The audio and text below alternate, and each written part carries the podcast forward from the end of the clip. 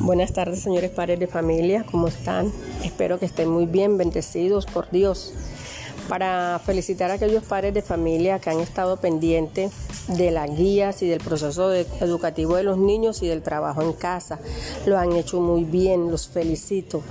Y motivar a aquellos que se han quedado atrás a que por favor retomemos el camino, vamos a retomar las guías, vamos a retomar el trabajo en casa, que ya este año, como quien dice, ya se acabó. Recuerden que ya el, viernes 25 de septiembre terminamos el tercer periodo. Entonces, la profesora Soret Benavides Martínez del grado preescolar de la sede de Santa Lucía los está animando a que vayamos con pie derecho y terminemos este año escolar como Dios nos lo está permitiendo en estos momentos. Una feliz tarde y bendiciones para todos ustedes.